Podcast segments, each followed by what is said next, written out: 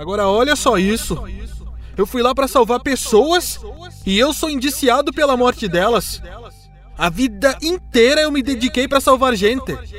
Aí chega alguém e diz que eu sou culpado pela morte daqueles jovens. Eu chorei muito. Imagina você ficar com isso na cabeça. Será que eu sou culpado mesmo? Será que eu sou um assassino? Olá, misteriosos. Esse é o episódio parte 2 sobre o caso Boate Kiss, onde agora eu vou focar apenas nas investigações periciais. Se você ainda não ouviu a parte 1, onde eu narro praticamente todos os detalhes do dia do incidente, te convido a dar o play no episódio anterior. Mas, para aqueles que já ouviram ou que já têm conhecimento dos fatos e estão interessados agora em saber apenas o que aconteceu nos meses seguintes ao incêndio, basta continuar. Lembrando, compartilhem esses episódios. O que aconteceu com a Boate Kiss foi uma tragédia anunciada e se mesmo anunciada nada foi feito para precaver o fato, isso infelizmente pode se repetir. O incêndio da Kiss não pode nunca ser esquecido e é exatamente por esse fato que eu peço, por favor, compartilhem, porque isso não pode acontecer de novo.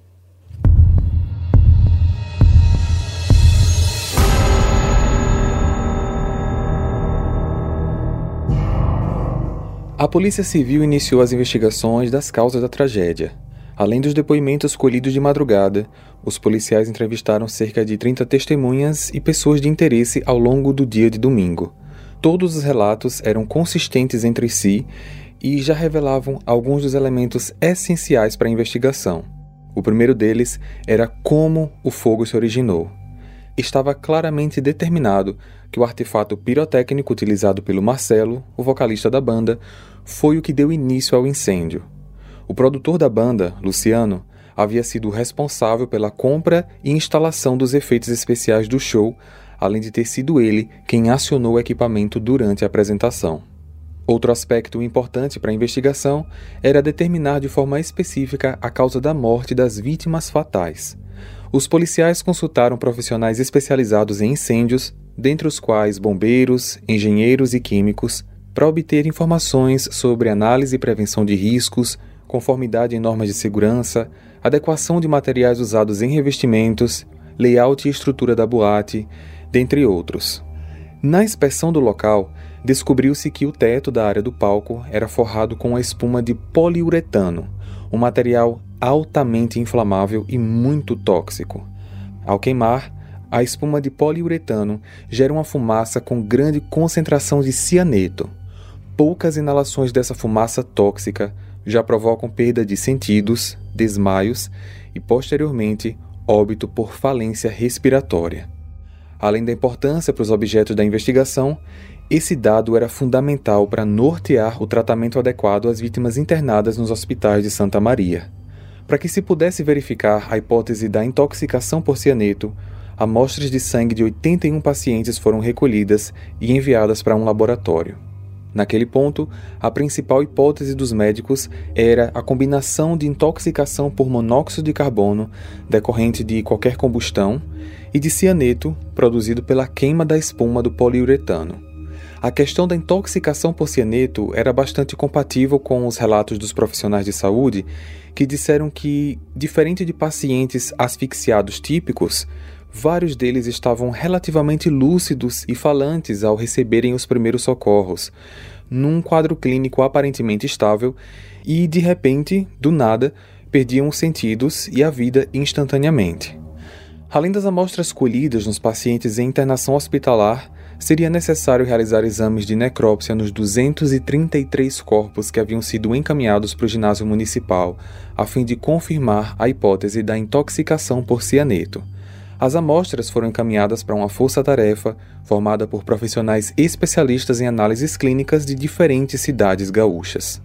Caso fosse confirmado que a intoxicação por cianeto havia sido a principal causa das mortes e das internações hospitalares das vítimas sobreviventes, seria necessário então determinar qual ou quais pessoas foram responsáveis pela exposição das vítimas ao material tóxico só que as diligências realizadas pela polícia já haviam concluído essa questão. Os detetives puderam determinar o local onde o material tóxico foi adquirido, bem como quem havia sido responsável por comprá-lo e instalá-lo no teto. Para que os sócios da boate, Elisandro Calegaro, mais conhecido como Kiko, e Mauro Londeiro pudessem de alguma forma serem responsabilizados pela tragédia, os exames toxicológicos das vítimas nos hospitais precisariam confirmar se, de fato, houve intoxicação por cianeto a força-tarefa conseguiu obter os resultados no menor prazo possível, comprovando ali a alta concentração de cianeto no sangue das vítimas sobreviventes. Os resultados das primeiras necrópsias também confirmaram o que já havia sido determinado nos pacientes hospitalizados. O alto grau de toxicidade da fumaça aspirada foi a principal causa da morte dos mais de 230 jovens. Ao longo daquele fatídico domingo, 27 de janeiro de 2013, com a temperatura acima de 35 graus, centenas de velórios e enterros coletivos marcaram para sempre a história da cidade de Santa Maria. Muitas famílias ainda tiveram que lidar com algumas dificuldades para sepultar seus entes, como falta de caixões, local e até horário para velórios. Nenhuma cidade poderia realmente estar preparada para enterrar tantas pessoas ao mesmo tempo. Na segunda-feira, dia 28 de janeiro, foram decretadas as prisões temporárias dos dois sócios da Boate Kiss, Elisandro e Mauro, bem como dos dois integrantes da banda, o vocalista Marcelo de Jesus dos Santos e o produtor de palco Luciano Augusto Bonilha Leão. Elisandro, o Kiko, que estava na boate na hora do incêndio, junto com a esposa grávida, foi um dos primeiros que conseguiu sair, mas mesmo assim ele precisou ficar em internação hospitalar. Seu quadro era estável e, assim que recebesse alta, sairia do hospital direto para a penitenciária. Os outros três foram presos no mesmo dia, 28 de janeiro. Os primeiros dias seguintes ao incêndio foram marcados por silêncio e luto. A contagem final das vítimas dava a real dimensão da tragédia. Foram, no total, 242 vítimas fatais.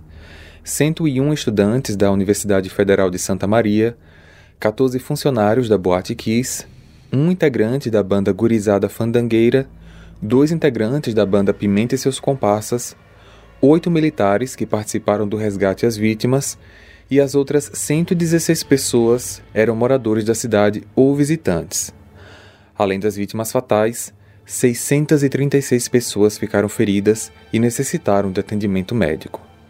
Foi decretado luto oficial por 30 dias e todas as demais boates de Santa Maria fecharam as portas temporariamente para passarem por vistorias.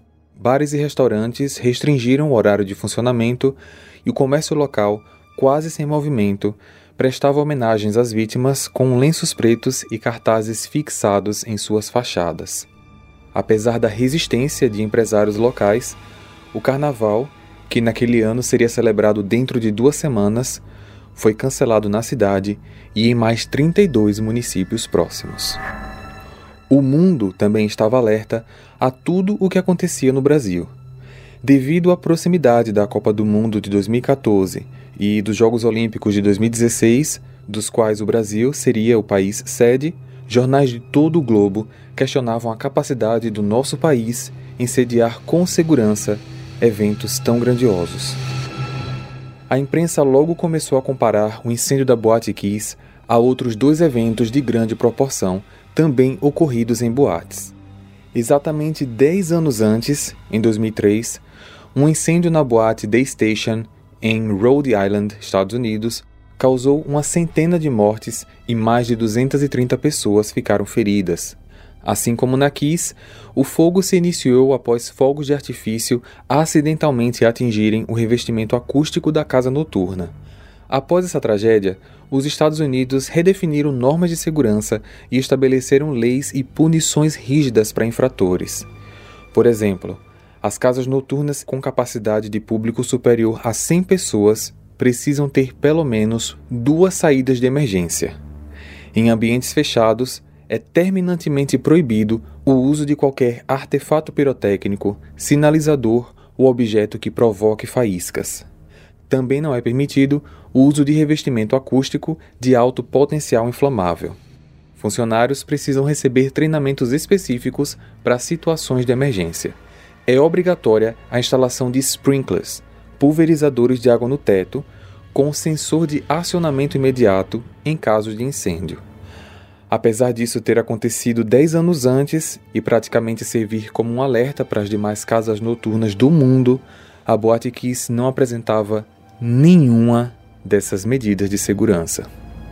Em Buenos Aires, capital da Argentina, no dia 30 de dezembro de 2004, a faísca de um rojão usado em um show musical na boate República Cramagnon deixou 194 pessoas mortas e mais de 700 feridos. Ao tentarem escapar do incêndio, os frequentadores encontraram a porta de emergência trancada com cadeado. Além disso, várias normas de segurança não foram respeitadas, o que levou à responsabilização e à prisão de mais de 20 pessoas, entre elas o dono da boate, os músicos da banda e funcionários públicos, policiais e bombeiros que assinaram alvarás de liberação. As penas chegaram até 10 anos de reclusão. De modo simplificado, as tragédias de Rhode Island, Buenos Aires e Santa Maria têm em comum o seguinte: casas lotadas acima da capacidade, saídas de emergência ausentes ou insuficientes, uso de fogos de artifício em ambientes fechados e ausência de equipamentos adequados a combate a incêndios. O incêndio da Boate Kiss foi o segundo maior do Brasil em número absoluto de óbitos, ficando atrás apenas do caso Grand Circus norte-americano na cidade de Niterói, Rio de Janeiro, que aconteceu em dezembro de 61. Naquela ocasião, havia mais de 3 mil pessoas, muitas delas eram crianças, assistindo a um espetáculo na lona circense. Foram 503 vítimas fatais, além de mais de 100 sobreviventes com queimaduras graves. Contudo, as características da tragédia da Boate Kiss, que teve todas as suas saídas de ar vedadas ilegalmente como medida de controle à poluição sonora, fizeram com que esse se tornasse o terceiro maior incêndio em ambiente fechado do mundo inteiro. A imprensa internacional repercutia o caso enfaticamente, comparando a Boate Kiss a uma ratoeira, como uma espécie de armadilha a jovens que jamais poderiam supor o risco em que eles se colocavam. Ao considerarmos as lições que poderiam ter sido aprendidas com todos esses eventos anteriores, podemos nos questionar até que ponto a tragédia da Kiss poderia ter sido evitada ou pelo menos atenuada. Hey, você se interessa por crimes reais, serial killers, coisas macabras e tem um senso de humor um tanto quanto sórdido? Se sim, você não está sozinho. Se você precisa de um lugar recheado de pessoas como você, Venha conhecer o podcast Pátria Amada Criminal. Todas as semanas tentamos entender o pior da humanidade. Nesse processo a gente ri, chora, fica brava, fofoca, porque afinal de contas é assim que a gente fala quando está entre amigos. Suas novas melhores amigas trevosas estão aqui no Pátria Amada Criminal. Como consequência, milhares de estabelecimentos em diversos estados do Brasil foram inspecionados e muitos deles foram interditados, só podendo ser reabertos após comprovarem o cumprimento das normas vigentes, bem como a solução das inconformidades encontradas pela fiscalização. No entanto, essa reação tardia coloca em evidência um aspecto preocupante no que se refere à normatização sobre prevenção de incêndios. De acordo com o IPT, Instituto de Pesquisas Tecnológicas de São Paulo, a regulamentação brasileira sobre esse tema é descentralizada, ou seja, cada estado tem seu próprio regulamento. Sendo assim, alguns estados têm normas mais rígidas e específicas, enquanto outros são menos detalhistas e rigorosos. Essas normas são constantemente revisadas e vão sendo aperfeiçoadas de acordo com as experiências e práticas locais e internacionais. As normas do estado do Rio Grande do Sul, por exemplo, eram consideradas mais frágeis que as dos outros estados, o que significa que um estabelecimento poderia estar funcionando em pleno cumprimento das exigências legais e, mesmo assim, não assegurar aos seus frequentadores as melhores medidas de segurança e prevenção contra acidentes.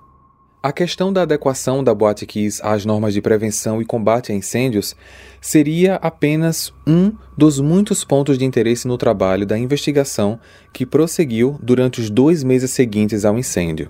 Novos achados periciais puderam determinar que houve falha e negligência em aspectos relacionados à prevenção de incêndio na boate e que, portanto, se certas práticas de segurança tivessem sido adotadas, a tragédia poderia ter sido evitada.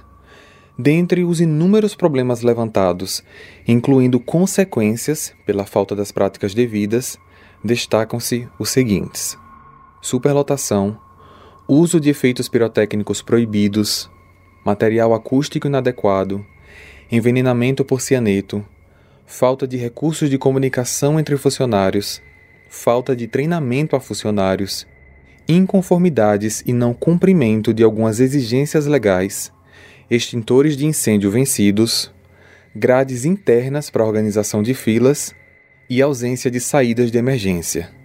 Esses são pontos destacados e que merecem explicações específicas.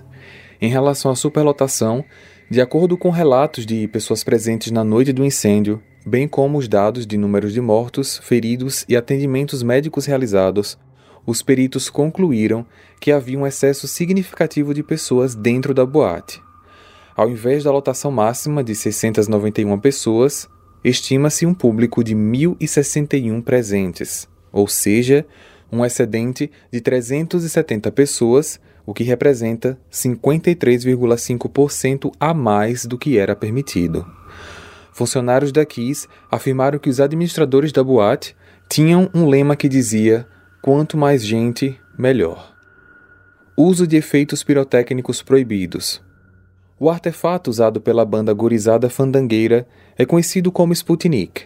Segundo a Associação Brasileira de Pirotecnia, ABP, isso somente deve ser usado em ambiente externo, já que suas faíscas podem chegar a 4 metros de altura.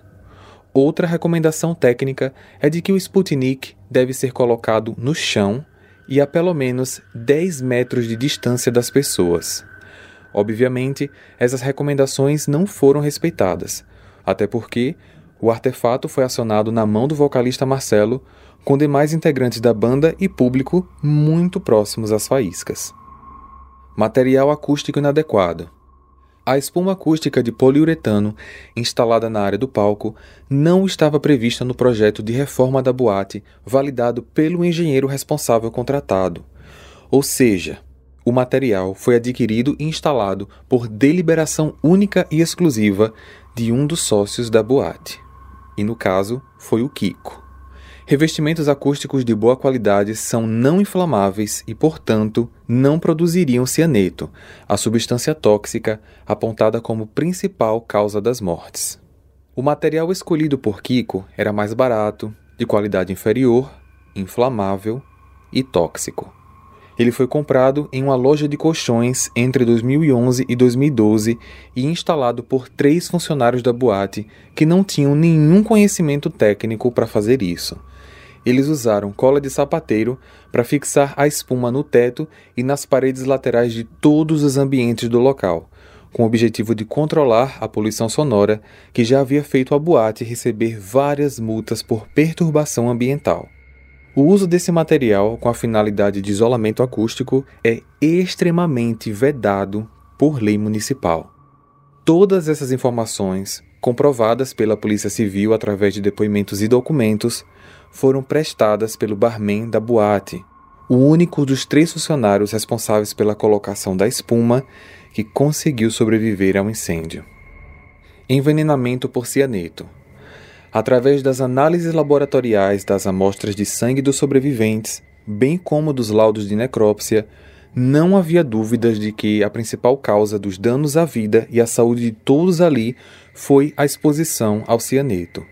No livro Protocolo de Atendimento às Vítimas da Boate Kiss, publicado pelo Hospital Universitário de Santa Maria, os eventos que culminaram na morte de centenas de jovens estão assim definidos.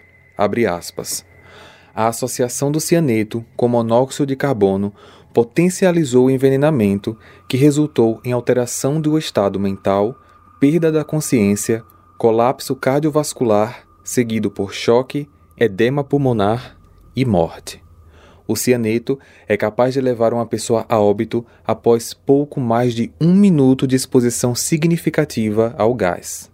O tempo de morte estimado dentro da boate Kiss foi de 3 a 5 minutos após o início do incêndio. Fecha aspas. Daniela Arbex, em seu livro Todo Dia, Mesma Noite, complementa essa informação com as seguintes palavras. Abre aspas. Na prática, os frequentadores da Kiss foram envenenados pelo mesmo gás letal usado nas câmaras de gás construídas nos campos de concentração nazistas, entre eles Auschwitz, na Polônia, durante a Segunda Guerra Mundial. Fecha aspas. Falta de recursos de comunicação e treinamento dos funcionários. Os funcionários da boate relataram que nunca haviam recebido treinamento ou qualquer orientação formal sobre prevenções de incêndios, evacuação diária e atuação em situações de crise. Não havia entre os funcionários um sistema de comunicação interna onde pudessem relatar uns aos outros o que ocorria em diferentes espaços do local. Além disso, no momento do incêndio, havia um microfone em pleno funcionamento no palco e nenhum integrante da banda ou segurança utilizou para alertar o público sobre o fogo. Inconformidades e não cumprimento de exigências legais foram constatadas diversas falhas de fiscalização pelos órgãos competentes que permitiram o funcionamento da KISS, mesmo sem o atendimento às normas básicas de segurança e prevenção de incêndios. Desde sua abertura, a boate jamais funcionou plenamente regularizada. Foi inaugurada em julho de 2009, sem que as obras feitas na casa tivessem sido aprovadas pela Prefeitura de Santa Maria.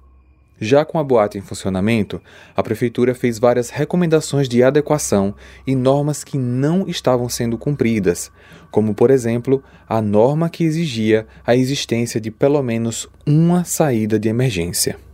Das 29 recomendações oficializadas pela prefeitura, a maior parte não foi providenciada. Só nos primeiros meses de funcionamento, a boate recebeu cinco multas por descumprir exigências legais e, mesmo assim, permaneceu aberta ao público. No ano seguinte, a boate funcionou normalmente por vários meses sem os devidos alvarás.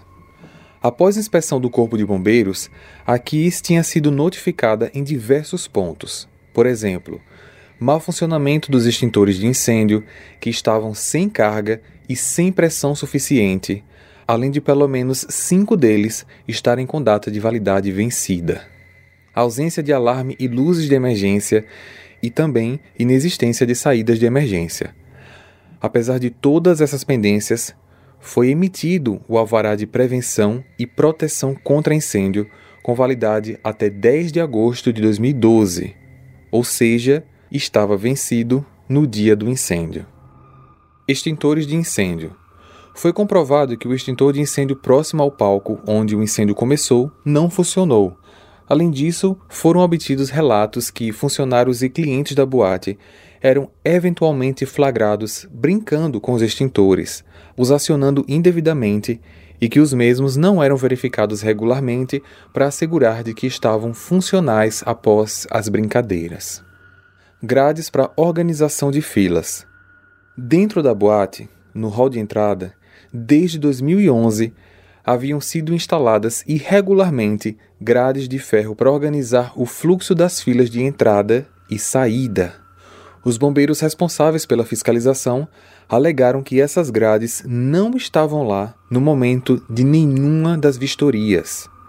Especialistas afirmam que instalação desse tipo de grade em ambientes com as mesmas características da boate é proibida, porque podem agravar uma situação de emergência, criando mais dificuldade para que as pessoas possam evacuar o local. E foi exatamente o que aconteceu.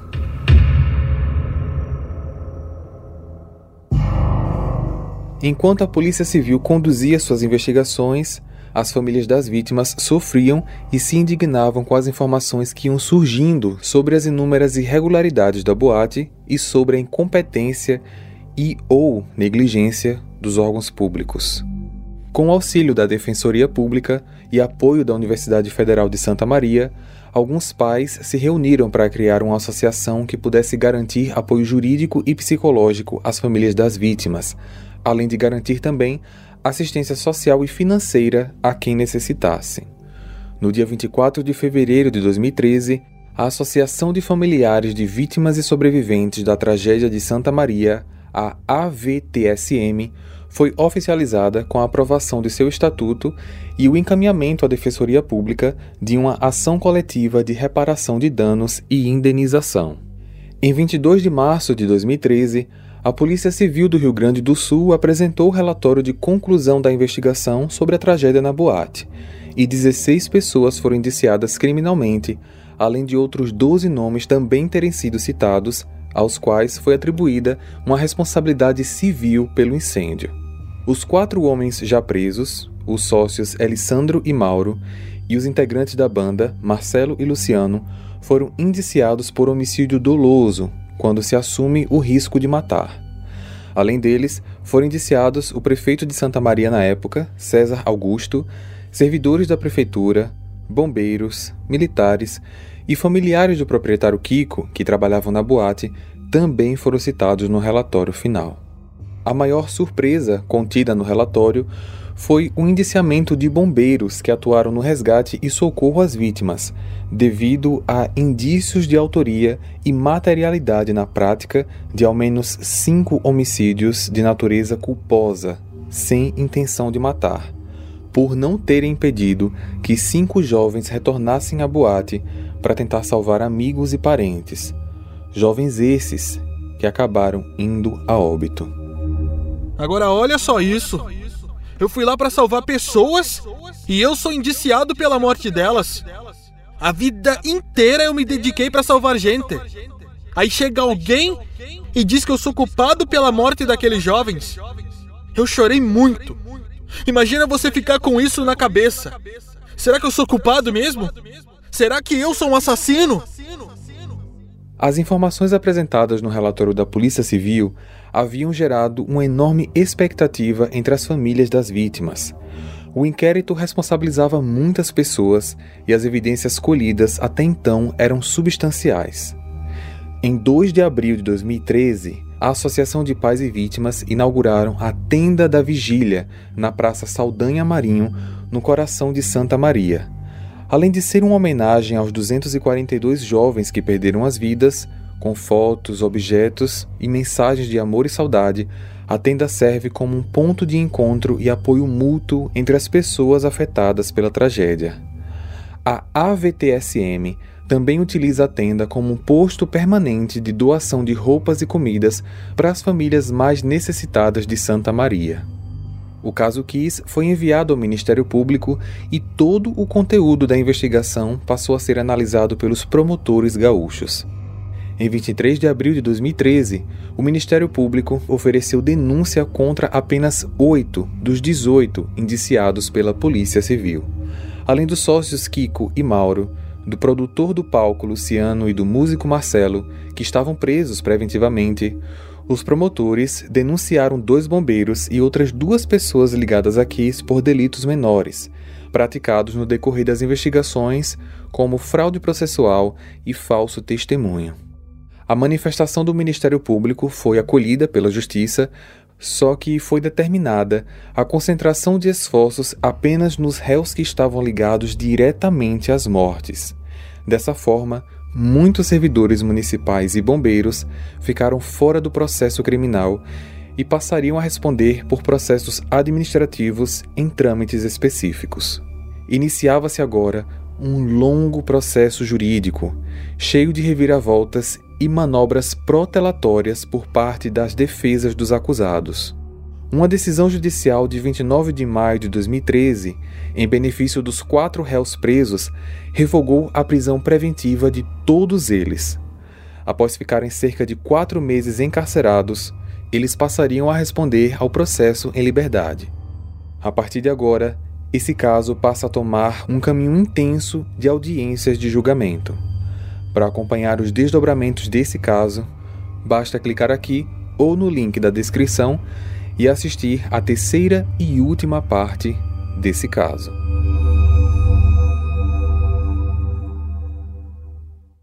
Hey, você se interessa por crimes reais, serial killers, coisas macabras e tem um senso de humor um tanto quanto sórdido? Se sim, você não está sozinho. Se você precisa de um lugar recheado de pessoas como você venha conhecer o podcast Pátria Amada Criminal. Todas as semanas tentamos entender o pior da humanidade. Nesse processo a gente ri, chora, fica brava, fofoca, porque afinal de contas é assim que a gente fala quando está entre amigos. Suas novas melhores amigas trevosas estão aqui no Pátria Amada Criminal.